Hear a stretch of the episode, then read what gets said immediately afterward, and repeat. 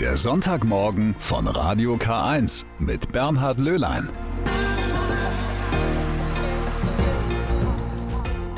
Einen schönen guten Morgen. Das ist wieder Ihr Kirchenmagazin der Diözese Eichstätt. Heute am 7. November. Die Schulferien gehen zu Ende. Vielleicht haben auch Sie eine Woche Urlaub gemacht. Ein wenig durchschnaufen tut immer ganz gut. Ein bisschen durchschnaufen, Kraft tanken, das können Sie auch bei einem Tag, der nur für Sie gedacht ist. Plakate in Ingolstadt machen ja aufmerksam auf eine Veranstaltung am kommenden Sonntag. Stark im Leben, ein Tag für dich. Was sich dahinter verbirgt, das wird nachher meine liebe Kollegin Melanie Arzenheimer erzählen können. Denn die macht da mit. Und was haben wir noch in der ersten Stunde am Sonntagmorgen? Wir schauen uns die beliebten Hummelfiguren etwas genauer an und auch auf Schatzsuche begeben wir uns. Für manche ist es Kitsch, für andere etwas, in das sie gern viel Geld investieren. Die Sammler-Hummelfiguren aus Porzellan. Sie kennen diese niedlichen Kinderfiguren mit ihren roten Backen. In den 1990er Jahren soll im Schnitt jeder Haushalt in Deutschland eine besessen haben und diese Figuren werden noch bis heute hergestellt. Sie gehen zurück auf die Ordensfrau Schwester Innocentia Hummel, obwohl sie selbst diese Figuren eigentlich gar nicht so mochte. Vor 75 Jahren, am 6. November 1946, ist sie gestorben. Caroline Haugnädiger berichtet. Bertha Hummel hätte eine große Künstlerin werden können, aber sie wurde Ordensfrau. Anfang des 20. Jahrhunderts wird sie in einer Kaufmannsfamilie geboren. Künstlerisch ist sie sehr begabt. Hummel-Expertin Schwester Emanuela Tietze. Sie hat mit der Zeit einfach schon gemerkt, wenn man gut hinguckt, dann trifft man die Leute besser. In der Klasse, da hat es oft geheißen, Bertel Hummel, mal mich. Und dann hat sie an der Zeichentafel die Kinder porträtiert. Und die haben sich immer gefreut, wenn man sie erkennen konnte. Sie studiert später Kunst, malt idyllische Berge und Seen oder zeichnet freche Karikaturen. Das ist ja wirklich so richtig aus dem Leben gegriffen und man sieht, wie sehr sie sich eben in diese Szenen hineindenken konnte. Im Studium freundet sie sich mit zwei Franziskanerinnen an. Deren Leben beeindruckt Bertha Hummel und obwohl ihre Familie und Professoren das sehr bedauern, schlägt sie eine Karriere in der Kunstwelt aus und wird Franziskanerin. Sie hat in den Klosterfrauen, die sie kennengelernt hat, Menschen gefunden, die beides zusammengebracht haben die Kunst und ihren Glauben. Und der Glaube war für sie immer wichtig.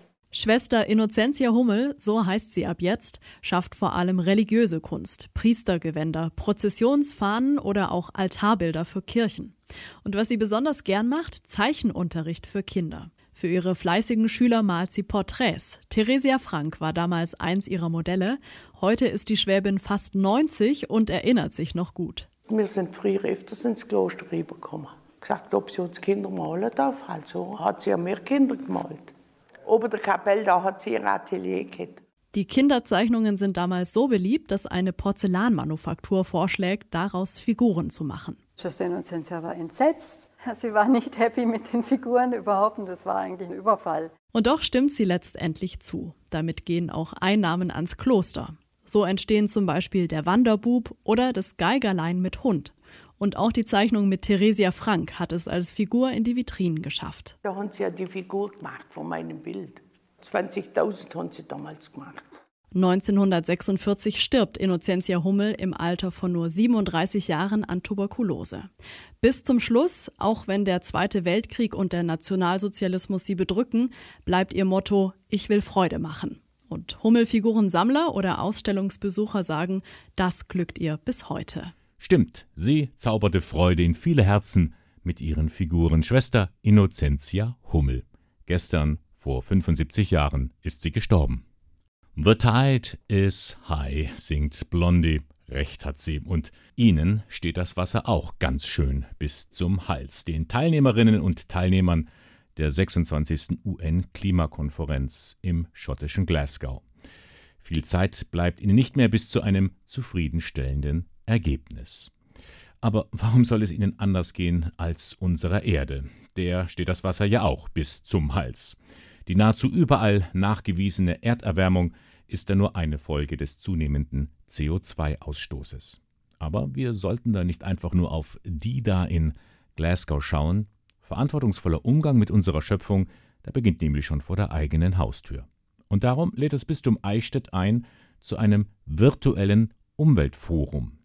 Mit Gott im grünen Bereich heißt es da, am Samstag, den 20. November. Was können Sie da erleben? Zwei Dinge sind es. Zum einen wird das neu eingerichtete Schöpfungsspirituelle Zentrum im Kloster Plankstetten vorgestellt. Das Kloster Plankstetten ist ja weithin bekannt für seine ökologische Ausrichtung. Neu ist jetzt dieses spirituell ökologisches Konzept. Pater Josef Maria Böge erklärt es uns. Die Idee ist zu sagen, viele Menschen, gerade Menschen aus eher städtischen Umfeldern, haben mit dieser Schöpfung, mit Jahreszeiten, mit dem Wachstum der Pflanzen äh, und so wenig Bezug. Und so ist der erste Schritt zu sagen, wir nehmen erstmal diese Schöpfung wahr und schauen uns die an und kommen dann im zweiten drauf, wo kommt das alles her? Also wir nehmen die Schönheit der Schöpfung wahr und versuchen dahinter den Schöpfer zu erkennen. Und im dritten Schritt dann zu sagen, wenn wir sehen, ja, diese Schöpfung ist schön und ich habe einen Auftrag als Mensch, heißt die Frage, was mache ich konkret? Hintergründe und Zielsetzung dieses schöpfungsspirituellen Zentrums werden also im ersten Teil des Umweltforums vorgestellt. Und im zweiten Teil geht es dann um das Konzept klimafreundlich leben. Da können Sie in einem Workshop ganz spielerisch den persönlichen CO2-Fußabdruck verringern. Dieses Konzept eignet sich dann gut zum Einsatz in der Pfarrei, Firmengruppe, Dorfgemeinschaft, aber warum nicht auch im Familien- und Freundeskreis, einfach um Menschen zu einem nachhaltigen Lebensstil zu motivieren. Die Teilnahme an der Videokonferenz am Samstag, 20. November, die ist kostenlos. Weitere Informationen und Anmeldung gibt es beim Referat Schöpfung und Klimaschutz unter www.bistum-eichstätt.de slash Umwelt. Und da ist sie wieder. Frau Arzenheimer schaut vorbei, wie jeden Sonntagmorgen bei mir hier in der Sendung. Guten Morgen, Melanie. Schönen guten Morgen, lieber Bernhard. Und nun schau mal, was ich hier habe. Ich habe eine Karte, die habe ich bei meinem letzten Theaterbesuch in Ingolstadt mitgenommen. Aha. Und da ist ein Spruch drauf und da steht unten drunter von Melanie Arzenheimer. Oha. Und dieser Spruch, den finde ich eigentlich genial. Da steht drauf, genug gekrochen, meinte die Raupe, und wurde zum Schmetterling. Schön, gell? Ja, jetzt frage ich mich natürlich, wie kommt dieser Spruch auf die Karte und wie kommt diese Karte ins Theater von Ingolstadt? Das ist eine lange Geschichte, aber ich werde es jetzt abkürzen. Ja, bitte. Das hat mit einer ganz besonderen Veranstaltung zu tun, nämlich dem Tag der Resilienz. Mhm. Der findet im Ingolstädter Stadttheater am 14. November, das ist ein Sonntag statt und an diesem Tag bin ich auch ein bisschen mit beteiligt und äh, wurde eben dazu animiert, auch mal einen Spruch zum Thema Resilienz beizusteuern. Resilienz. Mhm, Hat jetzt Wort. mit der Resi wahrscheinlich nichts zu tun. Was Nein. meint das eigentlich? Äh, Klingt ein bisschen bayerisch mit der Resi. Nein, äh, Resilienz. Das ist ein bisschen so wie was wie Widerstandsfähigkeit, ja. Das beschreibt in großen Teilen unsere innere Haltung. Also da geht es jetzt nicht um Äußerlichkeiten, da geht es ums Innere. Mit einer positiven, gelassenen und offenen Einstellung führen wir ein zufriedeneres Leben. Ja? Außerdem geht es darum, besser gewappnet zu sein für die kleinen und großen Herausforderungen des Alltags. Also innere Stärke. Ja, also ich kenne das ja nur von der Physik her. Da meint Resilienz die Eigenschaft eines Körpers, nach einer Verformung in seinen ursprünglichen Zustand zurückzukehren. Das kennen wir ja von einer Feder. Die ziehe ich an und dann schnappt die wieder zusammen. Ganz genau. Darum geht es bei diesem Tag. Es geht ums Krisensichersein, ja? Also man kann sich da inspirieren lassen, die eigene Haltung zu überdenken und dann kann man sich natürlich über hilfreiche Techniken informieren, die dann wieder zu mehr innerer Stärke, zu Abwehrkräften führen. Im Prinzip das, was man so mit dem Ingwer macht, also für die Gesundheit, kann man für die innere Stärke auch tun. Okay, und darum also dieser Spruch von dir auf dieser Karte. Das heißt, du bist mit dabei. Ja, ich bin mit dabei, aber äh, aufgemerkt, ich gebe jetzt hier keine Hinweise, wie man zu innerer Stärke äh, findet. Das machen die Profis und die Experten an diesem Tag. Ich führe durch den Tag. Ah, Genau. sehr schön. Und, Ich- und welche Profis sind dann so dabei? Also ich bin der Wegweiser und äh, es sind ganz viele Profis äh, aus der Region mit dabei. Da kommen wir dann noch drauf. Akteure aus der Region, aber es sind auch Speaker, wie man heute so neudeutsch sagt, also Experten, Referenten da, die zu ganz bestimmten Themen referieren. Zum Beispiel heißt ein Vortrag Fight, Smile, Love. Alles, was du brauchst, ist in dir. Also innere Stärke schöpfen und dadurch ein entspannteres Leben führen. Fight, Smile, Love. Love. Kämpfen, lächeln, lieben. Ist doch schön, oder? Ja. Es geht um das enkeltaugliche Leben, ja. Also auch, wie hinterlasse ich die Welt meinen Enkeln? Was möchte ich Ah, eigentlich tun? Also, dass Ja? ich, äh, ich, ich hinterlasse Spuren, es kommt darauf an, was das für Spuren So sind. ist es, ganz genau. Und, und wie kümmere ich mich jetzt schon um das äh, danach? Ja? Mhm. Ja. also das Enkel. Es geht um das glückliche Leben Ja. und natürlich auch um das gute Leben. Wie gelingt gutes Leben? Und da ist ein, finde ich, ganz besonderer Referent mit am Start, nämlich Pater Anselm Grün. Ah, den Kennen kenne wir. Ja, Ja. wunderbar. Der Vorzeigemönch vom Kloster Münster-Schwarzach wird dabei sein. Ja, und wie kann ich mich jetzt da anmelden, wenn ich da mitmachen möchte? Das ist ganz einfach. Wenn du nur hingehst und dir einfach nur die Vorträge anhören willst, brauchst du gar nichts machen. Du gehst einfach hin. Du kommst vorbei im Stadttheater in Ingolstadt, 14. November, 10 bis 17 Uhr. Für die Workshops, die auch noch stattfinden, also da sind ganz, ganz tolle Sachen dabei, zum Beispiel Spaß am Scheitern, ja, ein Theaterworkshop. Also Scheitern ist eine schlimme Erfahrung, aber man kann ja auch aus ihr schöpfen und lernen. Solche Sachen sind dabei oder auch Stressbewältigung mit Entspannung, ist vielleicht was für dich. Ähm, Ja, also für diese Workshops sollte man sich vorher anmelden und dazu gibt es eine Informationsseite im Internet unter www.irma-ev.de und dann auf das Resilienzforum klicken und schon kann man sich für die Workshops anmelden. Unter Irma, das ist ja die Organisation, die alles trägt. Wofür steht Irma?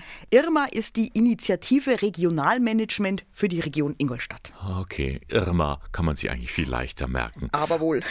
Okay, wunderbar, dass ich diese Karte gefunden habe. Genug gekrochen, meinte die Raupe und wurde zum Schmetterling. Also besser kann man diese Verwandlung zu mehr innerer Stärke gar nicht ausdrücken. Ah, Ich weiß übrigens noch einen guten Spruch. Aha, und der wäre? Wie ein schnittiger Chirurg die Corona-Pandemie gestoppt hat. Na dann lass mal hören. Patient Covid das C entnommen, Metamorphose geglückt.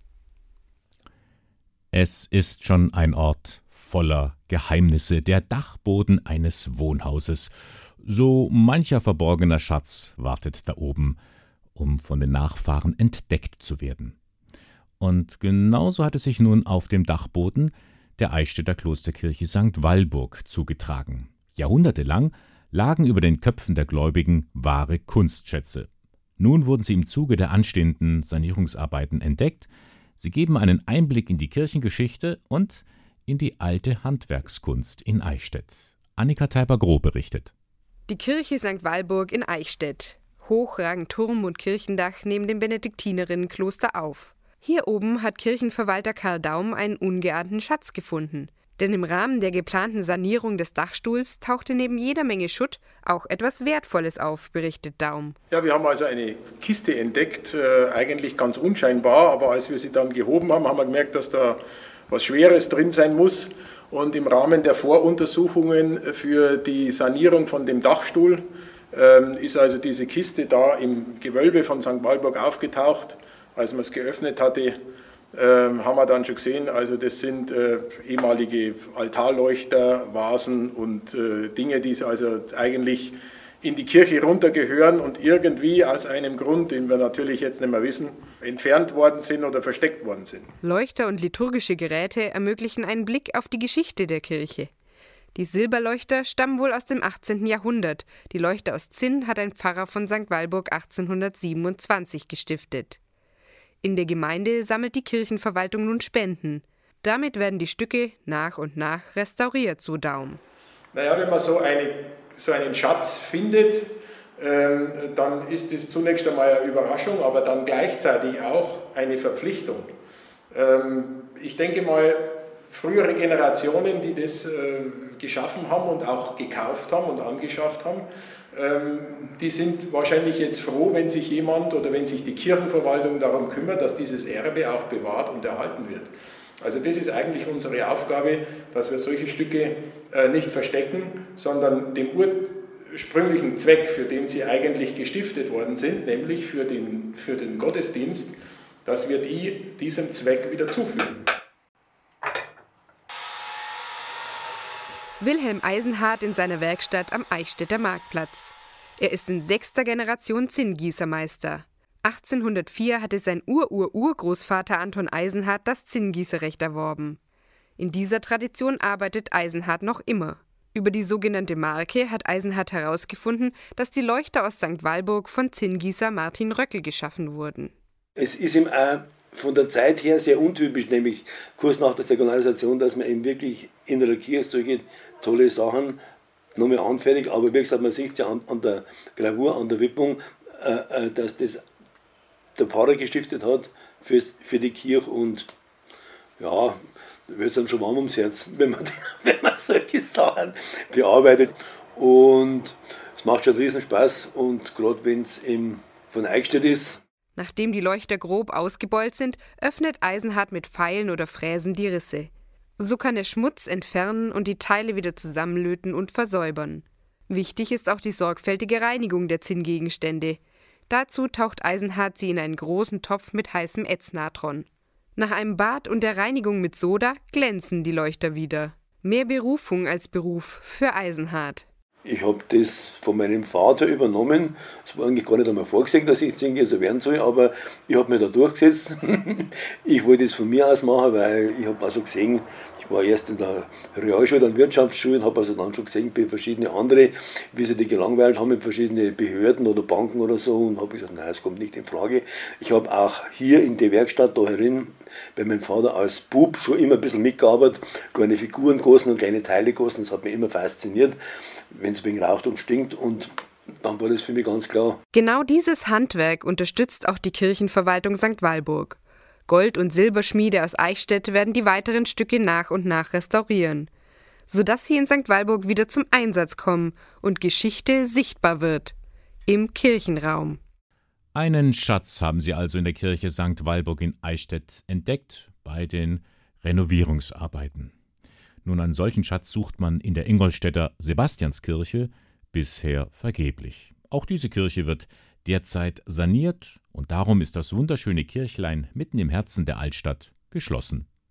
Erbaut wurde sie im 15. Jahrhundert. Nun wurde eine Generalsanierung notwendig, erzählt der Mesner Wolfgang Schönauer. Der Chorbogen ist gebrochen gewesen, das ist worden, März 2016. Und auf das daraufhin ist untersucht worden, hat man festgestellt, also dass das einsturzgefährdet ist. Man hat dann ein Stützkorsett angebracht und jetzt 2021 wird es generalsaniert und die Kirche wird jetzt äh, zusammengespannt, weil der Westflügel hat sich nach außen gesenkt und auch der Nordflügel hat sich nach außen gesenkt. Jetzt wird er zusammengespannt, damit das halt nicht mehr vorkommt. Früher gehörte die Kirche der Sebastiansbruderschaft nach deren Auflösung ist sie im Besitz der Stadt Ingolstadt und die kümmert sich um die Renovierung. Der Plan sieht so vor, dass die Kirche Ende des Jahres fertig sein sollte. Kostenplan ist, liegt bei 1,1 Millionen. Aber ob das natürlich äh, fertig wird, also das Kirche selber wahrscheinlich schon, aber dem Turm wird es sich wahrscheinlich ein bisschen verzögern, weil die Temperaturen momentan so ist, dass es wahrscheinlich nicht schaffen. Aber genau das weiß man leider noch momentan nicht. Immerhin gibt es einen großen Freundeskreis mit rund 60 Mitgliedern, darunter auch fleißige Sponsoren, um ein paar Extras zu finanzieren, wie zum Beispiel die Vergoldung des Kreuzes. Und wenn die Sebastianskirche wieder offen ist, dann, so Wolfgang Schönauer, soll sie auch wieder eifrig genutzt werden. Also es findet immer einmal in der Woche eine Messe statt. Früher war es am Mittwoch und jetzt soll es am Samstag stattfinden. Genauso gut sind äh, Hochzeiten und auch Taufen vorgesehen. Und wir wollen äh, viermal im Jahr ein kleines Konzert äh, aufführen. Das, dazu müssen wir aber noch schauen, was, wir machen. Das haben wir momentan in der Findungssache. Es liegt ja auf der Hand. Wenn jemand etwas Unrechtes tut, dann wird er auch bestraft. Dafür sorgen bei uns die Gerichte. Nun gibt es aber nicht nur im Staat ein Strafrecht, auch die katholische Kirche hat ein eigenes. Moment, denkt da vielleicht so mancher, ein kirchliches Strafrecht? Ist die Kirche nicht dazu da, die Menschen zum Heil zu führen, sie mit Hilfe von Gottesdiensten und Sakramenten auf den rechten Weg zu begleiten? Welchen Sinn haben da Strafen? Herr Rebert Hallermann, Priester des Bistums Eichstätt und 13 Jahre lang Professor für Kirchenrecht in Würzburg, erklärt. Tatsache ist, das mussten wir gerade in den letzten Jahren schmerzlich feststellen, auch die Kirche besteht nicht nur aus lauter ideal gesinnten und ideal handelnden Menschen, sondern es gibt auch vielfältiges Fehlverhalten, das den Zielen der Kirche und den Zielen der Menschen, die zur Kirche gehören, schadet.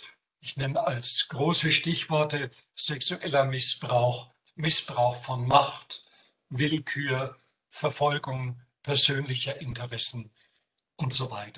Um da jetzt kein Missverständnis hervorzurufen, wer dem kirchlichen Recht unterliegt, ist deswegen vom staatlichen Recht nicht befreit. Ganz im Gegenteil. Auch wenn routinemäßig beispielsweise äh, der Verdacht äh, eines sexuellen Missbrauchs an die Staatsanwaltschaft weitergegeben wird und die Staatsanwaltschaft dann sagt, da gibt es aus staatlicher Sicht nichts zu verfolgen, da liegt kein Straftatbestand vor, dann heißt es ja noch lange nicht, dass der Betreffende im Sinn des kirchlichen Strafrechts unschuldig ist, sondern dann muss eigens geprüft werden, ob nicht dort möglicherweise ein Straftatbestand erfüllt wurde. Und noch eines sollte man wissen, das kirchliche Strafrecht gilt nur für die katholischen Gläubigen und greift nicht darüber hinaus. Die Strafen, die die katholische Kirche verhängen kann, sind sehr unterschiedlich. Grundsätzlich werden unterschieden Beugestrafen und Sühnestrafen.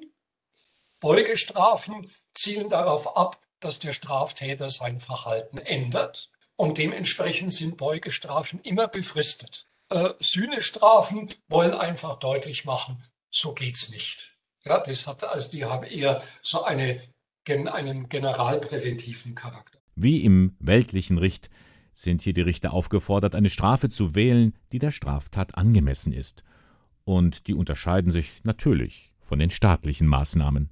Die Zeiten, als der Bischof einen eigenen Kerker hatte, sind vorbei. Es gibt keine Freiheitsstrafen.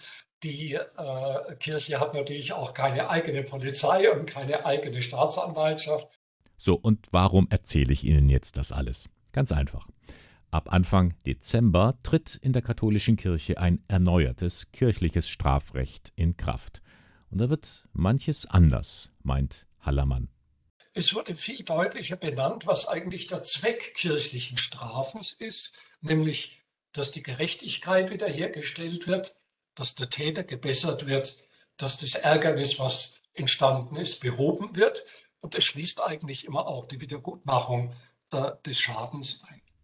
Neu ist auch eine ganze Reihe von Straftatbeständen, die es bisher noch nicht gab. Zum Beispiel der Missbrauch von geistlicher Autorität. Da darf ein Würdenträger nicht nach Gutsherrenart andere einschüchtern. Deswegen glaube ich, ist es ganz wichtig, dass eben die Tatsache des kirchlichen Strafrechts, dass es so etwas gibt, dass es Wege gibt, äh, auch gegen Fehlverhalten vorzugehen, auch in der Breite der Kirche äh, bekannter wird, damit auch Gläubige den Mut haben, solche Dinge zu melden und anzuzeigen. Also die Rechte der Gläubigen zu stärken, das ist ebenfalls ein Ziel des neuen kirchlichen Strafrechts. Wenn Sie mehr darüber erfahren möchten, Herr Rebert Hallermann hat zusammen mit einem Kollegen ein Buch darüber geschrieben, das neue kirchliche Strafrecht Einführung und Kommentar. Nicht nur für Insider. In wenigen Tagen ist es wieder soweit, dann ziehen an vielen Orten die Kinder mit ihren Laternen durch die Straßen. Am 11. November ist St. Martin hoffen wir, dass es in den meisten Fällen klappt, trotz Corona. Und wenn es dann losgeht, dann zieht meistens ein heiliger Martin auf einem Pferd nebst Mantel und Bettler voran. Diesen Brauch, den gibt es schon bald seit 200 Jahren. Aber wie ist er entstanden und welche Botschaft sollte damit eigentlich vermittelt werden? Sabine Just berichtet. Die Martinsumzüge, die wir heute kennen, die Kinder gehen schön mit der Laterne durch die Straßen und singen, gibt es seit 1823. Der erste war in Düsseldorf. Jetzt ist es allerdings nicht so, dass die Düsseldorfer Kinder das spontan erfunden hätten, erklärt Brauchtumsforscherin Dagmar Hänel. Vielmehr haben sie einen älteren Brauch ein bisschen abgewandelt. Früher zogen nämlich am 11.11. .11. die Tagelöhner durch die Dörfer. Das waren diejenigen, die selbst nichts hatten. Vor allen Dingen junge Männer waren das, die an diesem Tag rumgezogen sind, nicht gebettelt haben, sondern gesungen haben, getanzt haben, Segen gesprochen haben und gebeten haben, um bestimmtes Gebäck, Kartoffeln, Speck, Eier, das waren ganz beliebte Dinge, die man da eingesammelt hat, auch Alkohol. Mit der Bitte waren sie meistens erfolgreich, denn früher wurde am Martinstag Erntedank gefeiert. Die Ernte war eingefahren, die Leute waren dann großzügiger als sonst. Die jungen Männer zogen mit Fackeln umher, um im Dunkeln was sehen zu können, die Vorläufer der heutigen Laternen. Schon klar allerdings, dass dieser Trupp, der gerade satt gegessen und vielleicht auch leicht betrunken war, den einen oder anderen gestört hat. Im späten 18. und dann vor allen Dingen 19. Jahrhundert verändert sich die Gesellschaft so rasant, dass diese Bräuche nicht mehr toleriert werden. Da ist es dann grenzüberschreitend, es ist Betteln, es ist Hausieren und nicht mehr dieses, ja auch mit so einem christlichen Kontext, eine Gabe geben. Und drauf gekommen, dass man da jetzt einen Laternenumzug mit Kindern macht, das sind bürgerliche Vereine in dieser Zeit, die versucht haben, ein Stück weit diesen Brauch, der etwas zu tun hat mit Unordnung, mit Ausbrechen aus dem Alltag, den zu ordnen, zu sortieren. Und die Kinder ziehen heute vielerorts mit ihren Laternen los. Meistens vorne an ein St. Martin auf dem Pferd, nebst Mantel und Bettler. Denn darum geht es ja eigentlich an St. Martin, um den Bischof von Tours, der im Schneetreiben die Hälfte seines Mantels einem Armen gab. Das macht auch, ich sag mal, die Bedeutung dieses Brauches aus, nämlich das Bewusstsein für diese, ja, im Prinzip eine Solidarität, eine Caritas, äh, Mitgefühl, Mitleid und Unterstützung für Menschen, die Unterstützung brauchen. Das sind ja die Werte, die über diesen Brauch transportiert werden. Wer in diesem und auch schon im letzten Jahr als Tourist nach Eichstätt gekommen ist und dabei auch den ehrwürdigen Dom besuchen wollte, hm, nun der stand vor verschlossener Tür, denn der Dom wird renoviert. Kein Blick in das Innere möglich. Bis jetzt. Denn seit der vergangenen Woche gibt der Dom seine Kostbarkeiten wieder frei. Nun, zumindest in Buchform. Der Dom zu Eichstätt, so heißt ein neuer Bildband. Ludwig Brandl, einer der Herausgeber, zu den Gründen, warum das Buch gerade jetzt erscheint. Der tiefste Grund ist ein pastoraler.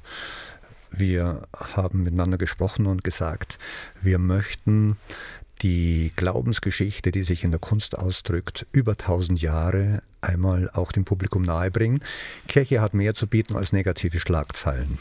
Und der zweite Grund ist, dass es seit langem, seit mehr als drei Jahrzehnten kein größeres Buch mehr gegeben hat zum Dom und es alle Bistümer haben einen repräsentativen Band. Deshalb denke ich, ist es gut, dass Eichstätt jetzt aufschließt. Im Buch selbst sind zahlreiche Fotografien von Anton Brandl, dazu erklärende Texte, die zeigen, warum der Eichstätter Dom zu den herausragenden Kirchenbauten in Süddeutschland zählt, sagt Peter Stockmann, auch ein Mitherausgeber des neuen Dombuchs. Er ist kirchengeschichtlich deshalb äh, bedeutsam, weil er den großen Bogen spannt von der Gründergestalt, dem ersten Bischof des Bistums Eichstätt, dem heiligen Willibald, bis zur Gegenwart. Wir haben das nicht immer anzutreffende Phänomen, dass genau an diesem Ort sich 1250 Jahre Glaubensgeschichte wiederfinden und dort Stein geworden sind. Aber auch kunstgeschichtlich gibt es einzigartige Werke, wie zum Beispiel den Pappenheimer Altar aus dem 15. Jahrhundert, neuneinhalb Meter hoch und über zwei Meter breit, mit zahlreichen in Stein gehauenen filigranen Figuren. Fragt sich nur, wie sinnvoll ist ein Buch über einen Dom, der gerade geschlossen ist? Sehr sinnvoll, und davon sind die Herausgeber überzeugt. Das Projekt hat vorher begonnen und es waren auch bereits Aufsätze äh, fertig, als der Dom begonnen wurde zu renovieren. Deshalb ist es gut, dass es dieses Buch gibt. Wir gehen fest davon aus, dass die Domrenovierung die Halbwertszeit dieses Buches nicht kaputt macht. Wir, wir hoffen einfach, dass danach noch die Bilder und die Artikel auf weite, weite Strecken aktuell sind und wir schließen nicht aus, dass äh, eine, in einer möglichen zweiten Auflage dann das eine oder andere Bild auch ausgetauscht und aktualisiert wird. Der Dom zu Eichstätt. Erschienen ist der Bildband im Pustet Verlag. Herausgegeben wurde er von Ludwig Brandl, Claudia Grund und Peter Stockmann. Er kostet 39,95 Euro. Following the Sun, der Sonne folgen, das klingt ja schon so ein bisschen nach dem Zitat aus dem Matthäusevangelium. Ihr seid das Licht der Welt. Und unter diesem Leitwort bietet die Diözese Eichstätt auch zu einem Intensivkurs ein zu Fragen des Glaubens. Schein für alle heißt es und es findet vom kommenden Dezember bis Mai 2022 im Tagungshaus Schloss Hirschberg statt. Es ist ein Crashkurs Jüngerschaftsschule, so nennt sich das Angebot selbst. Was man darunter verstehen kann, erklärt Pia Sommer. Sie ist Leiterin der Hauptabteilung Jugend, Berufung Evangelisierung. Jüngerschaftsschule ist, wie auch der Name sagt, eine Art Schule, ein Lernort oder eine Möglichkeit, wie ich äh, mich mit der Botschaft Christi auseinandersetzen kann. Die ist ja durchaus sehr provozierend. Und wie ich fragen kann, was hat das eigentlich mit meinem konkreten Alltag zu tun? Und ist es die Möglichkeit, dass ich das in Gemeinschaft mache und im Austausch mit anderen? Der Kurs umfasst vier Einheiten und einen Aussendungstag. Daneben Vorträge, Workshops und gemeinsames Gebet und natürlich gibt es auch Zeit für das gemeinschaftliche Beisammensein. Ich sehe die Grundlage von diesem Jüngerschafts-Crashkurs darin, dass wir Möglichkeiten und Räume bieten, wie man jungen Menschen zeigen kann, wie kann ich denn überhaupt eine persönliche Beziehung zu Christus aufbauen? Wie kann ich beten? Wie kann ich diese Botschaft Christi in meinem ganz konkreten Alltag als Student, als Azubi oder wie auch immer umsetzen. Das ist, denke ich, sicherlich ein ganz großer Punkt. Und wir wollen auch unterschiedliche Gebetsmöglichkeiten aufzeigen durch Vorträge, aber dann natürlich gehen wir auch in die Praxis. Wir werden auch gemeinschaftlich beten und zwar unterschiedlichste Formen, weil jeder ist auch ein bisschen anders gestrickt, vorstellen und auch einüben. Klingt schon so ein bisschen nach einer Art Elitetruppe, die da herangezogen werden soll.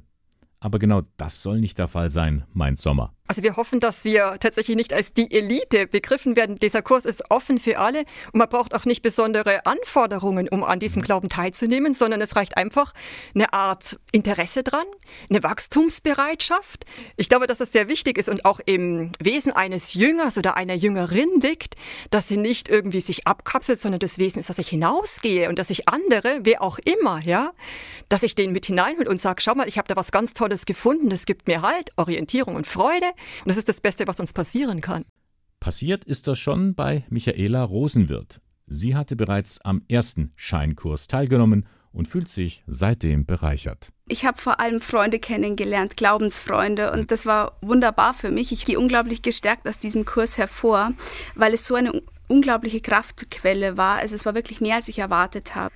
Aber das schönste Gefühl während und nach dem Kurs jetzt ist ähm, das Gefühl, dass ich nicht perfekt sein muss ich denke, dass es auch wirklich so ist. Gott will keine perfekten Menschen. Gott will einfach Menschen, die sich für ihn einsetzen, sich begeistern können und sich auch für ihn einsetzen können. Und diese Botschaft ist wunderbar. Und auch irgendwie erleichternd, nicht perfekt sein zu müssen. Schein für alle findet vom kommenden Dezember statt und dauert bis zum Mai 2022 im Tagungshaus Schloss Hirschberg bei Beingries. Anmelden können Sie sich bis zum 29. November beim bischöflichen Ordinariat und auch dort kriegen Sie weitere Informationen unter folgender Rufnummer 08421 50 631. Eichstätter Vorwahl und dann 50 631. Wir werden da ganz schön auf eine harte Probe gestellt. Wie geht es weiter mit diesen Corona-Maßnahmen? Müssen wir doch mit weiteren Einschränkungen rechnen oder wann wird wieder alles normal? sofern man von normal reden kann. Tja, wir müssen Geduld haben.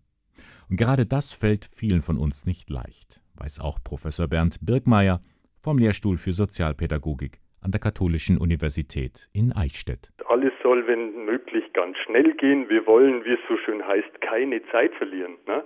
Dadurch entsteht natürlich Druck, genauer gesagt ein Erwartungsdruck, den einerseits die Gesellschaft und unsere sozialen Rollen auf uns ausüben und den wir andererseits aber auch an uns selbst adressieren. Nun geht aber jeder anders um mit diesem Erwartungsdruck. Die einen macht das richtig fertig, andere bleiben eher cool. Zu letzteren zählt sich auch Birkmeier selbst, aber auch bei ihm reißt manchmal der Geduldsfaden. Ich bin zum Beispiel sehr geduldig, wenn ich am Bahnhof auf einen Zug warten muss, der sich verspätet. Ungeduldig werde ich immer dann, wenn ich äh, ein Fußballspiel anschaue und sehnsüchtig auf Tore meiner Mannschaft warte oder wenn sich wie heute Morgen mein Computer stundenlang updatet. Aber mit etwas Übung und einem In sich gehen äh, kann man auch diese Wartezeit sehr gut überbrücken. Denn letztendlich haben wir Menschen mehr davon, wenn wir geduldig sind. Das hat Bettina Siebert-Bläsing in ihrer Doktorarbeit herausgefunden. Sie hat untersucht, wie junge Menschen Geduld lernen und wofür sie sie brauchen. Professor Birkmeier hat diese Arbeit betreut. Für ihn ist klar, Geduld kann man trainieren. Jeder, der eine Ungeduld in sich spürt, äh, sollte sich zunächst einmal für sich genau definieren, warum er gerade jetzt so ungeduldig ist und was seine persönliche Ungeduld in diesem Moment auslöst. Studien belegen, dass Menschen, die Dankbarkeit empfinden, am besten abwarten können. Man kann also zunächst einmal an all die Dinge denken, wofür man dankbar ist in seinem subjektiven Leben. Dinge, die gelungen sind, auch oder gerade deshalb, weil man warten musste. Jetzt stecken wir also wieder vor einer ganz großen Geduldsprobe. Corona verlangt da viel von uns ab, bis diese Pandemie vorbei ist, und das wird dauern. Hier zeigt sich, wer Geduld einübt, hat letztendlich mehr vom Leben. Für mich ist der Mehrwert von Geduld, dass es immer Aspekt der Hoffnung ist und des Vertrauens, dass etwas auch dann gelingen kann, wenn ich da jetzt nicht gleich agiere, wenn ich erst also mal abwarte, schaue, beobachte, in mich gehe. Darüber hinaus ist der Mehrwert von Geduld, dass es für mich ein recht kluger Navigator eigentlich ist für verschiedene Krisensituationen, es ist ein Entschleuniger des Alltags, eine Form der Selbstachtung und auch der Selbstfürsorge. Es ist eine Kunst, sich auf das Wesentliche zu besinnen. Und es ist ein weiser und auch für mich ein vernünftiger Mentor für schwierige Entscheidungsfindungen. Also nicht immer sofort die E-Mail beantworten, auch mal eine Nacht darüber schlafen. Einfach mal abwarten und die Wartezeit so schmackhaft wie möglich überbrücken. Vielleicht sprichwörtlich mit einer Tasse Tee. Don't gimme that, Boss Hoss, gib mir das bitte nicht. Wovon auch immer die Band spricht. Es gibt viele Stoffe, die fasst man lieber nicht an. Und darauf macht die Caritas Suchtambulanz in Ingolstadt aufmerksam. Sie beteiligt sich nämlich am bundesweiten Aktionstag Suchtberatung am kommenden Mittwoch, dem 10. November. Das Motto lautet Suchtberatung wirkt. Und dabei stellt die Caritas von 8 Uhr morgens bis 20 Uhr abends Chats zu einer Auswahl ihrer vielfältigen Suchthilfeangebote zur Verfügung. Das Angebot richtet sich vor allem an alle, die Rat und Hilfe suchen, Betroffene sowie Angehörige. Eingeladen sind aber auch Menschen, die sich einfach über das Thema Sucht oder die Arbeit der Beratungsstellen und von Selbsthilfe informieren möchten. Der Aktionstag, den können Sie im Internet nachvollziehen. Unter folgender Adresse finden Sie weitere Informationen: aktionstag-suchtberatung.de. Da erfahren Sie, wie Suchtberatungsstellen beraten, behandeln und begleiten. Sie sind wirklich eine unverzichtbare Hilfe, die man durchaus in Anspruch nehmen soll. Aktionstag-suchtberatung.de. Da finden Sie alle Informationen zum bundesweiten Aktionstag am Mittwoch, den 10. November. Talk Talk und Such a Shame. Und der Titel dieses Liedes führt uns direkt zum nächsten Thema, denn es ist ja mehr als nur eine Schande, was damals im Dritten Reich passiert ist. Unglaubliche Grausamkeiten. Und einer der letzten, der vom Holocaust noch erzählen kann, ist der 93-jährige Abba Nauer. Er hat den Überfall der Deutschen 1941 in seiner Heimat Litauen erlebt er kann erzählen, wie seine Mutter und sein Bruder in Auschwitz ums Leben gekommen sind oder wie er die berüchtigten Todesmärsche von Dachau überlebt hat. Aber Nauer ist immer wieder in unserer Region zu Gast, auch am kommenden Dienstag wieder in Ingolstadt. Selbst im hohen Alter ist er immer wieder unterwegs, um zu erzählen. Ich sehe es als eine Pflicht, erstmal gegenüber denjenigen, die es nicht geschafft haben und vor allem auch die Jugendlichen, von heute, die müssen wissen, was es war, um dafür zu sorgen, dass sowas nicht mehr passieren soll. Gleich als der Krieg begann, kamen er und seine Familie in das Ghetto von Kaunas. Das Leben dort drehte sich vor allem um zwei Dinge. A. Wie heizt man? Wo nimmt man Holz? Es war ja keine da. Und Litauen ist ein sehr kaltes Land. Und das andere, wie organisiert man genügend äh, Essen für Kinder? überhaupt für die Familie. Man dürfte ja nicht einkaufen. Man wurde ja bedroht mit, mit dem Tod. Und wir hatten schon die, die Erfahrung. Äh, da mein größerer Bruder, er war noch keine 15, ist erschossen worden, weil er zum Einkaufen gegangen ist. Die Menschen waren beschäftigt mit, mit das, das tägliche, das alltägliche, den, den Tag zu überleben, der vorhanden ist. Aber Naur wurde umgesiedelt. Erst in das Konzentrationslager Stutthof bei Danzig, später in ein Außenlager des Konzentrationslagers Dachau. Was ihm in diesen Zeiten geholfen hat, das waren Freundschaften. Man hat sich einander geholfen. Einer hat in einer Kirche gearbeitet, der andere. Ich bin zeitlang zum Beispiel als Lokführer einen kleinen Diesel gefahren äh, zur Kiesgrube, drei Kilometer ohne Wach. Ich konnte stehen bleiben und wenn niemand da war, konnte ich mich bedienen. Äh, mein Freund, der in der Kirche von der Hotel gearbeitet hat, hat von dort sich bedient. Und so ist man über die Runden gekommen. April 1945, der Krieg ist fast vorbei. Aber für die Juden im KZ Dachau beginnt die wohl schrecklichste Leidensphase, die sogenannten Todesmärsche. Wir sind gelaufen neun Tage, ohne Verpflegung. Und jeder, der nicht laufen konnte, ist erschossen worden. Ohne Wenn und Aber. Die Posten, die Wachleute wussten, dass der Krieg zu Ende ist. Den letzten Tag sind wir irgendwo angekommen bei Wachkirchen, fanden dort ein toten Pferd. Und die Menschen waren so verhungert, die noch am Leben waren. Die haben probiert, vom Pferd mit den Händen Fleisch zu reißen. Sind dabei erschossen worden von den Wachen. Das war am 1. Mai 1945. Nächsten Tag sind wir befreit worden. Was für Menschen waren das, diese Wachleute? Was für Menschen? Diese Frage treibt Abenauer lange Zeit um. Nach dem Krieg verlässt er Deutschland, er hält es dort nicht mehr aus. Verbittert zieht er nach Israel. Mit der Zeit aber merkt er, es gibt nur einen Weg, der hier hilft. Der Weg der Versöhnung. Man kann nicht mit Hass leben. Ich habe ja gelebt mit Hass. Und ich weiß, was Hass bedeutet. Jahrelang bin ich den Hass nicht losgeworden. Es kam ein Wandel bei mir. Man wird ja älter. Man hat Kinder, man hat Familie. Man trifft Menschen.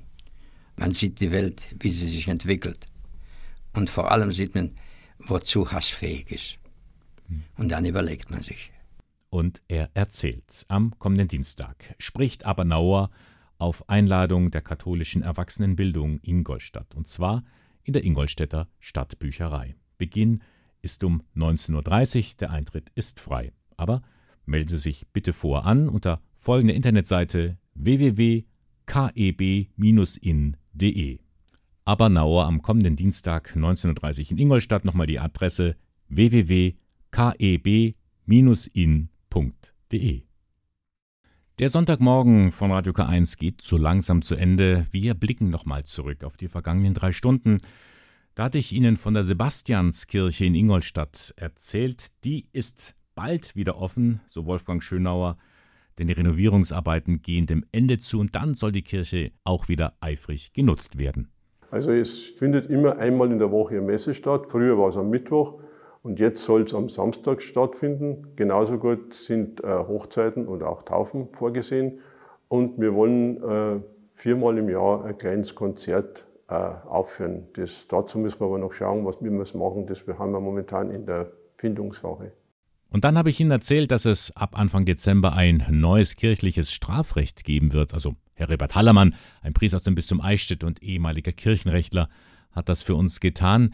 Er hat uns darauf hingewiesen, dass es doch einiges Neues gibt in diesem kirchlichen Strafrecht. Es wurde viel deutlicher benannt, was eigentlich der Zweck kirchlichen Strafens ist, nämlich, dass die Gerechtigkeit wiederhergestellt wird, dass der Täter gebessert wird, dass das Ärgernis, was entstanden ist, behoben wird. Und es schließt eigentlich immer auch die Wiedergutmachung äh, des Schadens ein. Ja, und dann habe ich Ihnen auch noch erzählt, dass es ein neues Buch über den Eichstätter Dom gibt. Ludwig Brandl und Peter Stockmann, zwei der Herausgeber, haben es hier vorgestellt, sind richtig stolz auf diesen neuen Bildband und haben mir auch verraten, was ihre Lieblingsorte im Eichstätter Dom sind.